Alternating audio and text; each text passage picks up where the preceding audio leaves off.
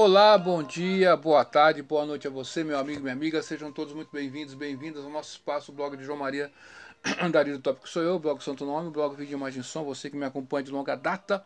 Fico muito feliz e agradecido. Estamos ao vivo aqui no Spreaker Podcast. Spreaker Podcast não, nós estamos no Spotify Podcaster, que era o Anchor. O Anchor foi comprado pelo Spotify e agora o Spotify separou né, o Spotify e tem o Spotify Podcast que você pode fazer vídeos, pode fazer só podcast e compartilhar no Spotify automaticamente ou outras plataformas aí. Muito bacana esse recurso. Há um tempo que eu uso, estou gostando bastante disso. Podcast ajuda seu, seu, os seus ouvintes, a sua audiência, né? É muito bacana. É, você pode ouvir enquanto lava uma louça, lava uma roupa, né, dona de casa? Você que está me ouvindo aí do outro lado, você que está no busão, né? Você que está no, no, trem da CPTM aí em, São, em Sampa nos BRT da vida ou no metrô, enfim, qualquer local você pode ouvir a podcast. Dito isso aí, meu amigo e minha amiga, é, essa é uma data muito auspiciosa, especial. Nós estamos no mês de Purushotama, é o mês extra do, do, do, ano bissexto do calendário indiano, hindu. O hindu não é o termo correto, mas enfim, é o que nós temos para hoje, para você se situar aí. Hoje é dia 29 de julho de 2023. No meu relógio são exatamente é, 10 horas e 27 minutos em ponto, tá bom? Em ponto. E o que eu quero falar para você hoje? Contar a história desse jejum. Por ouvir a história, você também pode purificar e avançar, amenizar teu karma aí, tá bom? E ao mesmo tempo você pode conseguir alguns objetivos. Hoje é o jejum de Ekadasi, de Sri Ekadasi do ano bissexto. Ele acontece o ano bissexto do calendário indiano, é, é, de 32 em 32 meses. Tipo, 3, de 3 em 3 anos, mais ou menos ali, você tem um mês extra. Mas por que, que isso acontece, João Maria? Olha só. Assim como aqui no Ocidente nós temos o ano bissexto, que é o, o, o ano onde que o mês de, de, de o ano tem três, ao invés de ter 365 dias, ele tem 366 dias, e esse dia aumentado no mês de de, de fevereiro, você já deve ter passado por isso, aumentou aquele dia, fica 29 dias, né? Então a mesma coisa. Então, por exemplo, no calendário hindu, o mês é 28 dias. Não é 30, nem 31, nem 29, é 30, é 28 dias. Então, de tempos em tempos, essa essa sobra que tem desses dias aí vão resultar num mês extra. E esse mês extra é muito auspicioso na Índia, na comunidade indiana, Vaishnava aí pelo mundo, Hare Krishna, né, também, é, como um todo, né, é, enfim, o, se espalhou pelo mundo. Hoje aqui eu tô, tô, né, Deus ajude aí, Krishna nos ajude a fazer o jejum completo hoje e já começou se você quebrou o jejum, comeu algum grão, não tem problema, você continua fazendo, ou você pode fazer amanhã, ele continua amanhã, você pode fazer amanhã também o jejum. E nesse mês extra, você tem dois ecadas a mais, que são 24 ecadas, mas no mês extra tem dois a mais. Entende? Que hoje é o Padmini Ekadasi, é muito raro, é auspicioso, e quando você faz esse jejum do Padmini Ekadasi, é como se você tivesse feito todos os 24 jejuns anteriores. Então, vale muito a pena. Você, meu amigo, minha amiga aí que está aí, né? Você tem uma questão kármica aqui, você quer dar um ajuste ali, você quer dar uma melhorada, busca por Deus, né? Através de fazer isso, você consegue aí, né? É, é, é, amenizar essa questão. Outra coisa muito importante é que é, mesmo você buscando Deus por coisas materiais, que não é o, o, o, mais acertado, é a devoção amorosa a Deus, mas ele conhece nossas intenções. Então Krishna fala no Bhagavad Gita, quatro tipos de pessoas se rendem a mim, e são pessoas piedosas. O, o curioso que busca riquezas, o aflito, e o sábio introspectivo, que busca conhecimento.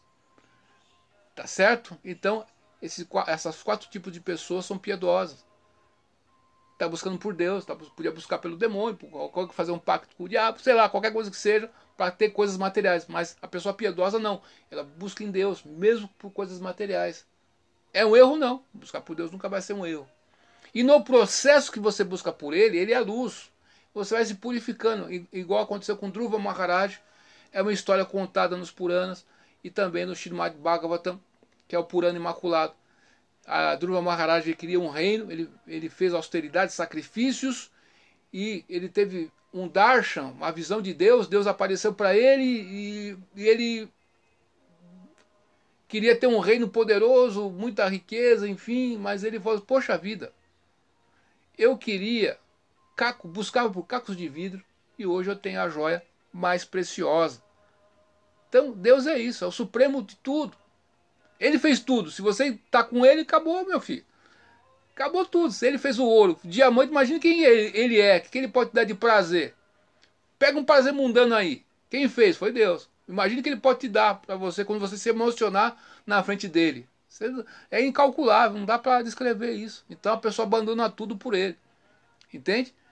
Mas até chegar essa fase, nós, nós podemos fazer nosso jejum, nosso jejum aqui do Ecada-se, jejum de grãos, tá bom? Cereais aí você conseguir fazer, né? É, você pode fazer até o meio-dia, ficar sem comer nada, sem tomar água, beleza? E depois comer frutas e legumes. Você pode ficar em jejum completo até o pôr do sol, tá certo? E comer frutas ou legumes. Você pode ficar até o pôr do sol e dormir, beleza? Você pode ficar em jejum até o pôr do sol e ficar acordado em vigília durante a noite tem vários estágios aí que você pode ver qual que se adequa a você, tá bom? E você pode comer frutas e legumes o dia inteiro. Olha as alternativas aí. Tá certo? Você escolha uma. Ah, eu acho que eu consigo fazer isso. Tá bom? E nesse dia você tem que não pode mentir, não pode é, é, é, falar inverdades, né? De, de pessoas, né? você tem que fazer caridade. Se você fizer caridade hoje, por exemplo, meu Deus do céu, né? É, é muito benéfico aí. Oração, você fez, não importa a sua religião, você, Deus é absoluto, ele está ele, ele, ele tá em tudo, né? A intenção é ele, vai chegar até ele. Essa, essa é a ideia, porque ele é conhecedor de tudo. Né? Ele é Deus, né? Ele sabe das nossas intenções. Bhava Grahi Janardana, ele sabe das nossas intenções. Beleza? Então, por ouvir a história também você se purifica. Pô, João, tô aqui no hospital, tô acamado aqui no hospital, João. Como é que fica eu? Não vou poder fazer. O pessoal tá todo mundo mais medicamento, tô assim, tô assado, tem que tomar isso aqui, senão não. Né? Só por ouvir a história, meu amigo, minha amiga, você já se purifica. E por você pronunciar o nome dos 24 ecadas, nesse ano são 26, você alcança a mesma condição de ter feito de quem fez o jejum completo. Então, essa é a bênção. Então, o que, que acontece? Nessa história do Padmini Kadasi é bem longa. E eu vou tentar aqui resumir ao máximo aqui a história para que você consiga aí entender aí. Tá, tá bom? Vamos a ela aqui. Hoje é dia do Sagrado Jejum do Pai de Minekadasi do ano bissexto do mês extra de Purushottam, que é muito querido ao Senhor Sri Krishna.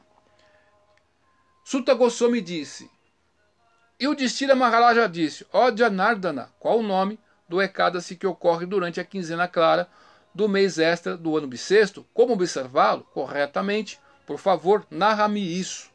A suprema personalidade de Deus, o Senhor Sri Krishna, respondeu, ó Pandava, o Ekadasi meritório que ocorre durante a quinzena clara do mês extra do ano bissexto se chama Padmini Ekadasi. É muito auspicioso a alma, ó alma afortunada, narro para ti o processo de jejuar no Padmini Ekadasi, o que raramente é feito até mesmo pelos grandes sábios. Deve-se começar seu jejum no Dashami, o dia antes do Ekadasi, que foi ontem, não comendo qualquer uradal, róseo, grão de bico, espinafre, mel ou sal marinho. E também não comendo na, na casa de outros ou em pratos de metal de sino. Estas oito coisas devem ser evitadas, deve-se comer apenas uma vez no Dassami, dormir no chão e permanecer em celibato. No Ekada, se o devoto deve levantar cedo pela manhã, mas não deve escovar seus dentes. Então, deve tomar um banho esmeradamente, num local de peregrinação, se possível, enquanto canta hinos sagrados dos Vedas. Deve esfregar seu corpo com é, o, o estrume misturado com barro pasta de gergelim, grama cuja e pó de frutas amalak. Então o devoto deve tomar outro banho caprichado depois que de, de cantar as seguintes orações. Ó barro sagrado, foste criado pelo Senhor Brahma, purificado por Kashyapa Muni, e levantado pelo Senhor Krishna em sua forma como Varaha, a encarnação de Javali. Ó barro, por favor, purifica minha cabeça, olhos e outras faces. Ó barro, ofereço minhas reverências a ti. Tenha a bondade de purificar purificar-me para que eu possa adorar o Senhor Supremo Hari. Ó esterco de vaca, possuis qualidades medicinais e antissépticas, porque vieste direto do estômago de tua mãe universal, a vaca. Podes purificar o planeta inteiro. Por favor, aceita minhas humildes reverências e purifica-me. Ó fruta mala, que por favor aceitem minhas humildes reverências. Nasceste da saliva do Senhor Brahma, e assim, por vossa própria presença, o planeta inteiro é purificado. Por gentileza, limpai e purificai minhas partes corpóreas, ó Supremo Senhor Vishnu, ó Deus dos olhos de ossos, ó Senhor do Universo, ó ser que segura a concha, disco, massa e lótus. Por favor, permita-me tomar banho em todos os locais de peregrinação sagrado. Recitando estas excelentes orações, cantando mantras para o Senhor Varuna e meditando em todos os locais de peregrinação localizados nas margens do rio Ganges, deve-se tomar banho em qualquer copo d'água disponível. Então, ao Yudhishthira, o devoto deve esfregar seu corpo assim purificado, sua boca, peito, braços e cintura, como prelúdio para adorar o Senhor Supremo, que usa brilhantes vestes amareladas e dá prazer a todas as criaturas. Assim fazendo, o devoto irá destruir todos os seus pecados. Um adendo aqui: todos os seus impedimentos na sua vida atual significa pecado, errar o alvo. Tá certo? Então você vai minimizar isso. Depois deve cantar o sagrado Gayatri Mantra. O Gayatri Mantra, Om Bur Purvar Swa Tat Savitur Varenyam Bhargodevasya Dimahi Dio Yona Pratodaya. Oferecendo oblações a seus antepassados, então entrar no templo de Vishnu para adorar Narayana, o marido de Lakshmi Devi, a deusa da fortuna e da prosperidade. Se possível, o devoto deve então fazer murtis de Radha Krishna ou Shiva Parvati em ouro e oferecer-lhes boa adoração devocional. Deve encher um pote de cobre ou barro com água pura misturada com perfumes e depois deve cobrir o pote com uma tampa de pano e uma de ouro ou prata, assim preparando o asana na qual Murti de Radha Krishna ou Shiva Parvati poderão sentar para adoração. Conforme sua capacidade, o devoto deve então adorar as, estas murtis, essas deidades, né? Com incenso fragante, uma brilhante lamparina de ghee e pasta de sândalo junto com a cânfora cânfora, almíscar, cúrcuma, cúrcuma e outros aromas, bem como flores aromáticas selecionadas, como os lótus brancos e outras flores da estação e também alimentos muito bem preparados. Neste Ekadasi especial, o devoto deve dançar e cantar estaticamente diante da deidade. Deve-se evitar prajalpa e a todo custo, e não deve falar com ou tocar uma pessoa de baixo nascimento ou mulheres no período menstrual. Neste dia deve ter cuidado especial em falar a verdade, não mentir. E não deve criticar ninguém diante da deidade do Sr. Vishnu, dos Brahmanas ou do mestre espiritual. Em vez disso, com outros devotos, ele deve ouvir os Vaishnavas, glórias do Sr. Vishnu, dos Puranas. Não se deve beber ou mesmo tocar a água em seus lábios nesse se E quem não for capaz de realizar esta austeridade deve beber apenas água ou leite, senão considera-se quebra do jejum. Deve-se permanecer acordado naquela noite, cantando e tocando instrumentos musicais para o prazer transcendental da pessoa suprema. Durante o primeiro quarto da noite de cada-se, o devoto deve oferecer um pouco de, de polpa de, de coco a Murti adorável. Durante a, a segunda parte da noite, deve oferecer fruta bel. Durante a terceira parte da noite, uma laranja. E conforme a noite se aproxima do final, um pouco de nós de Beto. Permanecer acordado durante a primeira parte do recado se concede o devoto o mesmo mérito como aquele obtido por realizar o Agnistoma Yaga. Ficar acordado durante a segunda parte da noite confere o mesmo mérito como obtido por realizar Vadya, Peia, Peia Águia. Ficar acordado durante a terceira parte confere o mesmo mérito que obtido por realizar o Aswameda e Águia. E quem permanecer acordado a noite toda recebe todos os méritos acima mencionados, bem como um grande mérito de ter realizado o Rajasua Yagya. Assim, não há melhor dia de jejum no ano que o Padmini Ekadasi. Nada se compara em matéria de dar mérito, seja sacrifício de fogo, conhecimento, educação ou austeridade. De fato, quem quer que observe este sagrado jejum de Ekadasi recebe todo o mérito obtido por tomar banho em todos os locais de peregrinação no mundo. Após ter, permanecer acordado durante a noite toda, o devoto deve tomar banho ao alvorecer do sol, então me adorar bem. De, deve depois alimentar um brahmana, qualificado respeitosamente, dar-lhe a morte do Senhor Keshava e o pote cheio de água pura e perfumada. Este presente garantirá ao devoto sucesso nesta vida e liberação na próxima. Ó Yudhishthira sem pecado, conforme pediste, descrevi as, as regras e regulações, bem como os benefícios relativos ao Ekadasi que ocorre durante a quinzena clara do mês adicional do ano bissexto. Jejuar nesse dia do Padmini confere mérito igual ao obtido por jejuar em todos os outros Ekadas. Se os outros Ekadas têm bênçãos também, materiais e espirituais, por realizar esse aqui você recebe todas elas. Olha só que interessante.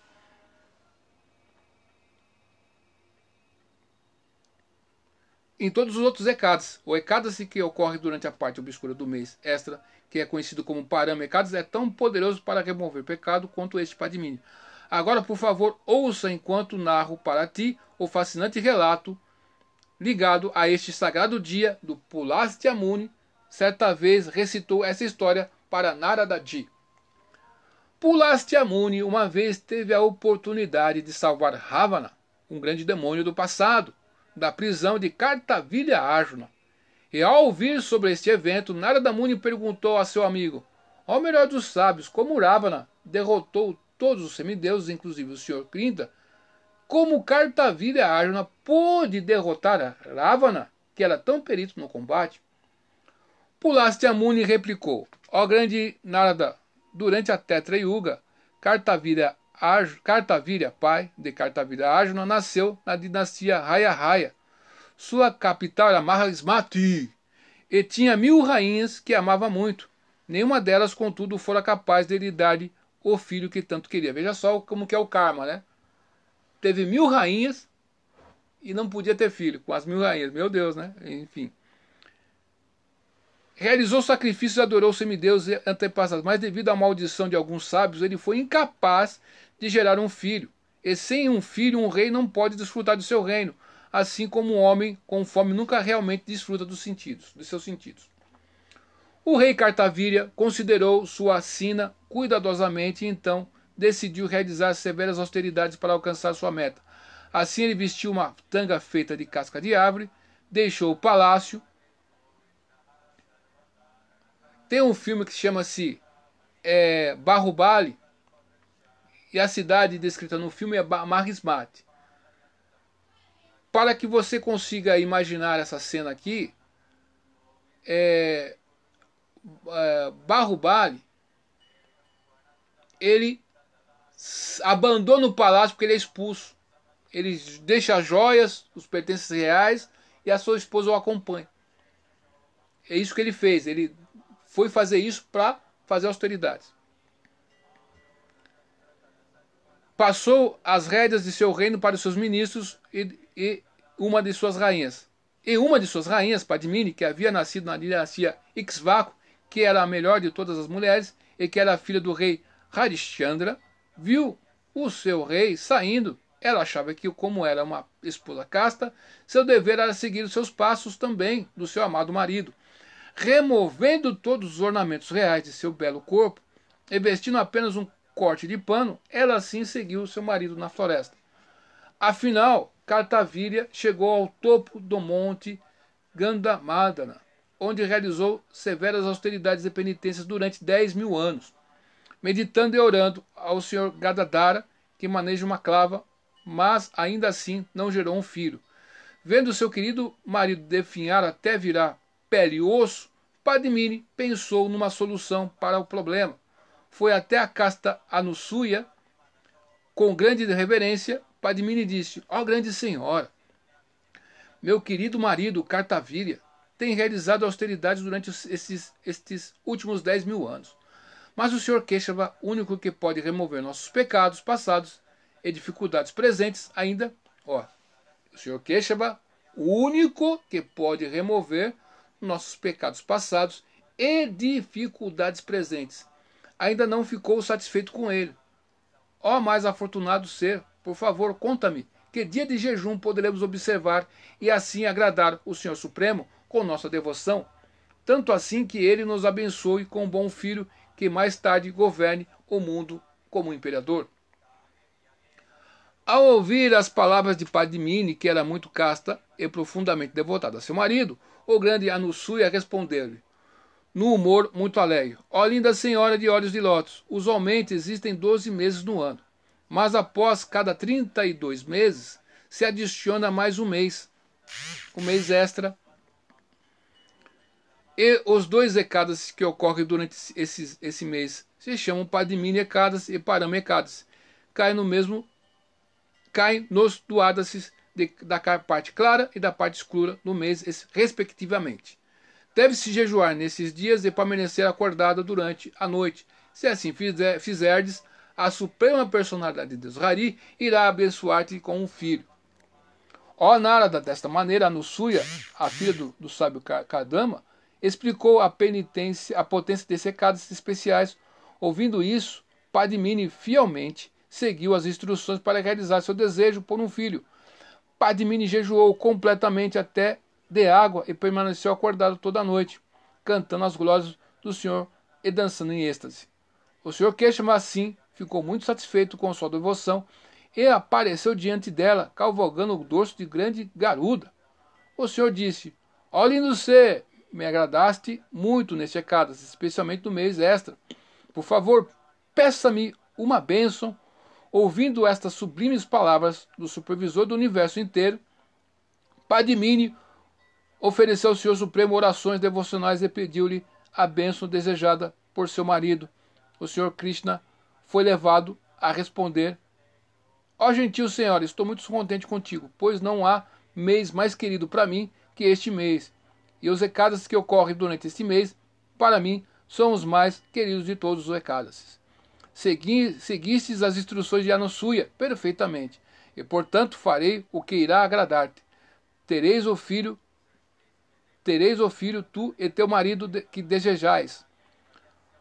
O Senhor que remove o sofrimento do mundo então falou para o rei Cartavíria: Ó oh, rei, por favor, peça-me qualquer bênção que você quiser realizar ou desejo de teu coração, pois tua querida esposa me, me satisfez grandemente.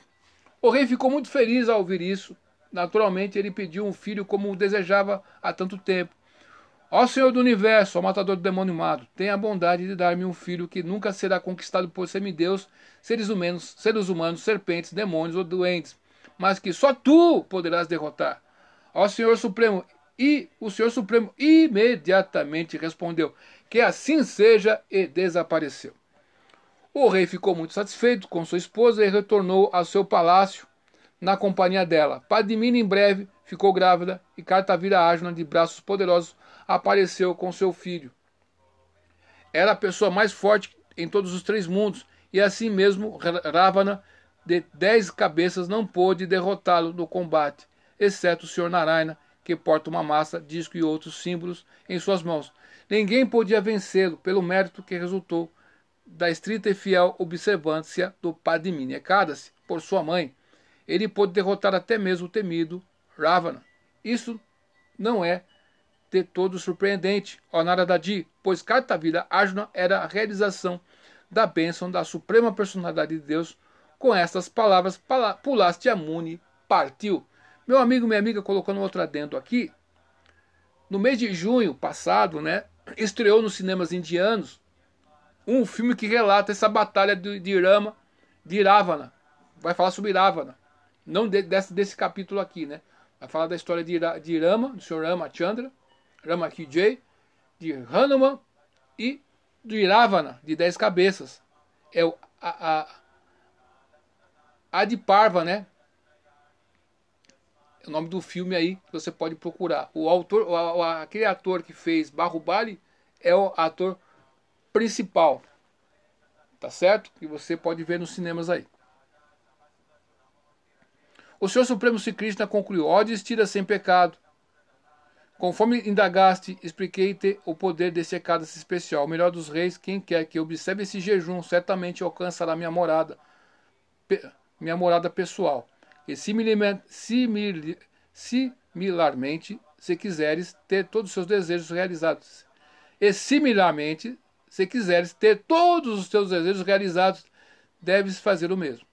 Ouvindo essas palavras do seu amado Keshava Dharmaraja Yudhishthira, ficou cheio de alegria e, quando chegou a época, observou fielmente o pai de Minecadas. Sutta Goswami concluiu: Ó sábio Shaunaka, expliquei para ti tudo sobre este Ekadasi meritório. Quem quer que jejue devotadamente nos Ekadasis que ocorre durante o mês extra do ano bissexto, cuidadosamente seguindo todas as regras e regulações, se torna glorioso e alegremente retorna a Deus. E quem quer que meramente ouça ou leia sobre estes Ekadasis, também obterá grande mérito e ao final entrará na morada do Senhor Hari. Assim termina a narrativa das glórias de Padmini Ekadasi, o Ekadasi que ocorre durante a quinzena clara do mês extra do ano bissexto, conforme o Skanda Purana. Notas 1. Segundo as escrituras, nos dias de jejum deve-se evitar o sol marinho, porque Agastiamuni certa vez bebeu o oceano e iluminou pela urina. Ordinariamente, só o gema é permitido. Anusui é a esposa do grande sábio Atri, a mãe de Datatreya, a forma do senhor Vishnu de três cabeças, a forma do senhor é, que tem a cabeça de Brahma, Vishnu e Shiva. Sempre que há um mês extra, as quinzenas desses, desses meses são divididas em adicionais aos meses normais. Bem, meu amigo, é isso. Foi 27 minutos de gravação aqui. Obrigado aí pela sua atenção até esse ponto. Que você consiga fazer aí o jejum. Se você não conseguir, só por ouvir essa história você se purifica. Se você conseguir recitar aí os nomes dos recados todos que tem durante o ano, você também se purifica. Então você tem várias maneiras e possibilidades que você consiga conseguir realizar o que você queira. Então, se você busca por Deus através do jejum, esse é um bom, bom sinal. Então, meu amigo, minha amiga, muito obrigado. Duvide tudo, pois duvide da dúvida. Estude hoje, porque amanhã pode ser tarde. E cante Hare Krishna e seja feliz.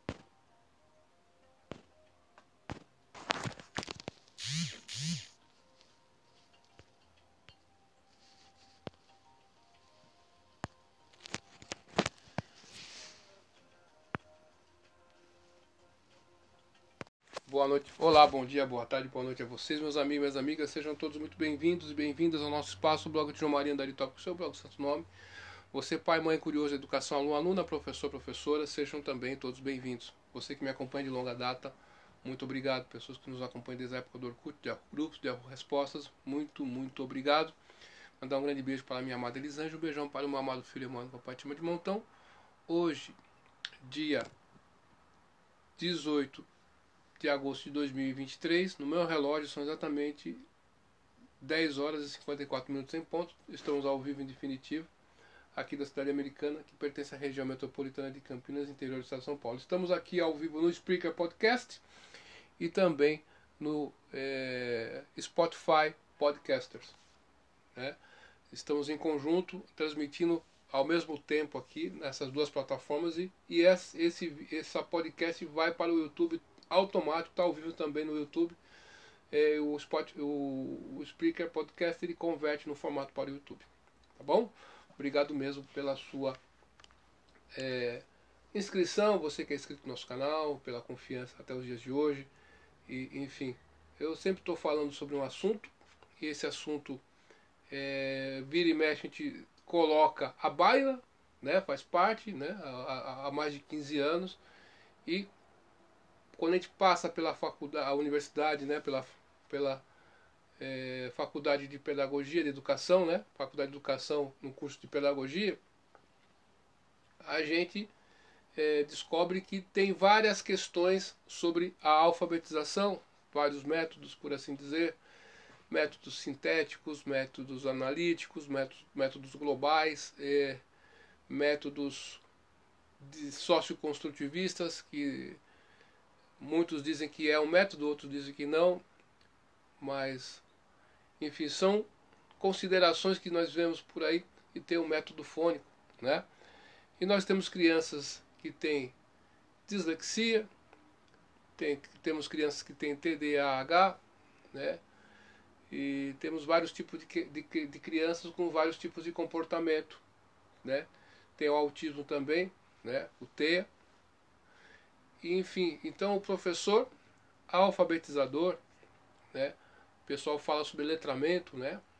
Mas a própria palavra alfabetização significa que você vai, a princípio, ensinar e depois é, ler para aprender. Olha só que louco, né? E a alfabetização, muitos torcem o nariz aí, né? Nosso papel aqui é fazer um contraponto, sempre. Que a alfabetização não é uma.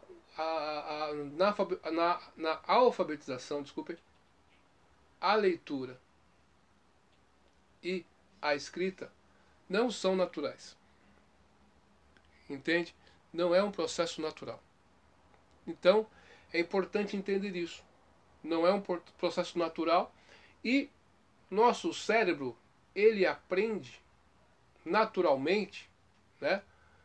É, a falar, a andar, caminhar, enfim, a ouvir e conversar, beleza? Mas a escrita em si é uma convenção social. A leitura também.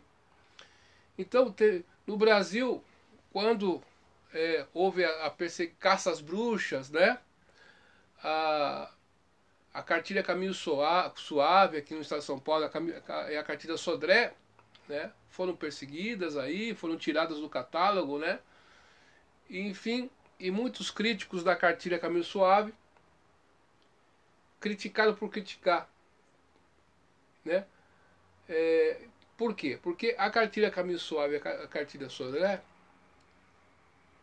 que são dois métodos genuinamente brasileiros, criados por brasileiras, né? Você veja só, por isso que eu digo, é, a Branca Alves de Lima e a professora Sodré, né? Deram sua contribuição, escreveram seu nome na história da alfabetização desse país. E é pouco falado. Duas mulheres assim, que estavam à frente do seu tempo né? Mas em tempos de lacração, em tempos, em tempos de dependendo do seu aspecto aspecto político, espectro, né, político, você vai ter um, um, um, uma condição. Se você tiver um outro, você vai ter uma outra condição. Então, o pessoal tentou demonizar o, a cartilha Caminho Suave, mas o que, que tem de concreto nisso? Tem muita coisa. O que eu sempre falo aqui no canal é o seguinte: nós temos é, os fonemas né, na língua portuguesa e a gente tem que dar consciência fonológica para as crianças, para depois partirmos para a sílaba. E a cartilha Caminho Suave com a cartilha Sodré, contudo, que as pessoas tentam criticar, está a anos-luz dessa alfabetização que começou a entrar no lugar dela. Está compreendendo? Uma internauta me perguntou há muito tempo né, sobre essa questão. Eu respondi: a cartilha caminho suave você pode usar, mas primeiramente você tem que é, dar a consciência fonológica para a criança. Então, partindo do pressuposto que é, a, a, a leitura e a escrita não são naturais, você tem que ensinar. Aprender todo o alfabeto, a criança vai aprender? Não. Ela não vai saber juntar as letras. Uma outra questão que também entra nessa, nessa, nessa parte aí foi um desserviço que fizeram desse país quando eles é, muitos professores é, orientados pela Secretaria de Educação, pelos, pelos especialistas, né? É, letra bastão ou letra cursiva? Por exemplo, a criança vai escrever a letra H. Quando ela vai escrever a letra H, ela, ela tira três vezes na letra bastão é, uh, o lápis ou a caneta do caderno para escrever a letra. E quando você escreve com a letra cursiva, você não tira. Então, a letra bastão, ela pode, pode ser ensinada.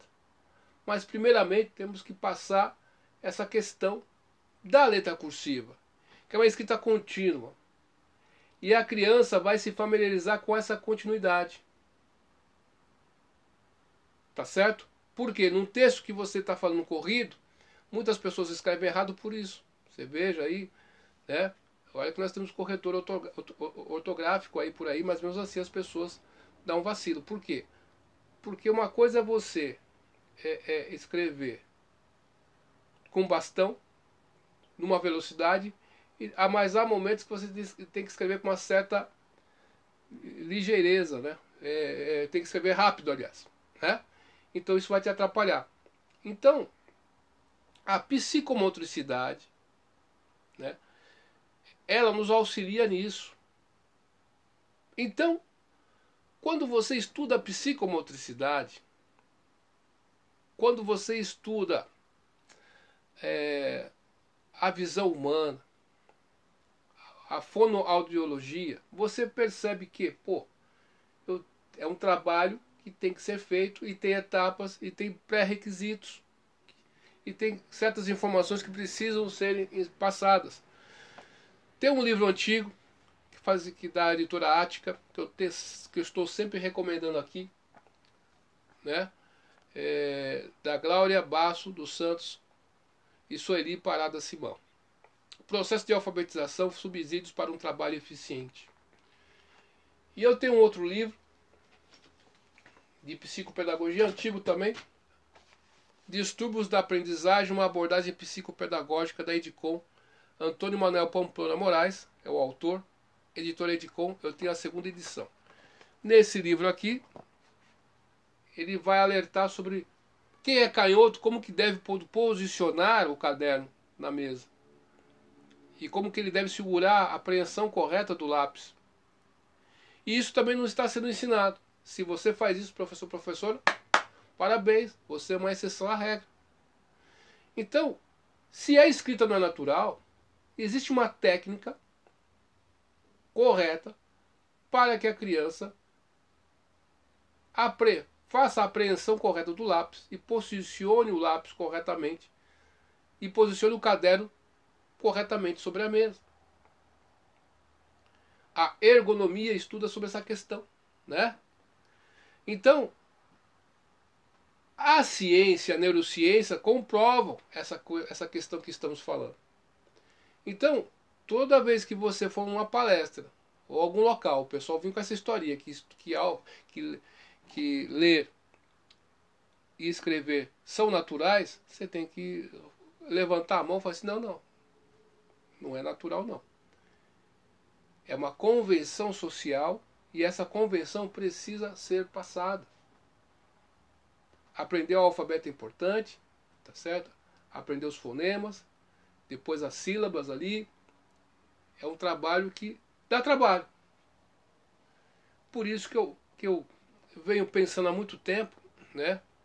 As professoras aí, por exemplo, qual é a idade correta para isso aí? Entre na próximo dos seis anos está de bom tamanho. Crianças que tenham altas habilidades vão antes, tá certo?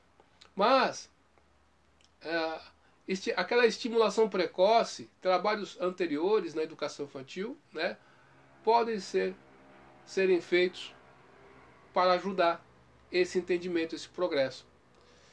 E a escrita, ela tem quatro aspectos muito importantes. Tem a, a linguagem verbal adequada, sem, aquela, sem ficar infantilizando muito, né? usando muito diminutivos, isso atrapalha quando, quando é excessivo, né? E, e dominar o vocabulário correto e diversificado. E ver a função da, da língua nos seus vários aspectos. Você vai pegar um ônibus, vai ler uma receita, você tem que mostrar a importância disso, tá certo?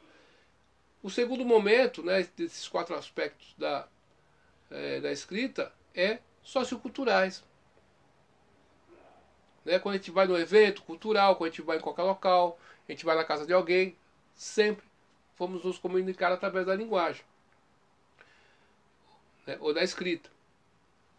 Tem a função simbólica, né, que, que tem uma questão muito importante. Né? É, por exemplo, você vê um texto em mandarim, você lê, você vê aquilo ali, você pode até copiar certinho o que está lá escrito em mandarim, mas você não vai saber entender. Entende? Né? Então, tem a função simbólica, entender os, a, a simbologia das letras ali, tá? E tem um aspecto psicomotor que precisa ser trabalhado. A concentração, a postura adequada, o controle e a força ao escrever, né? o posicionamento, como falamos.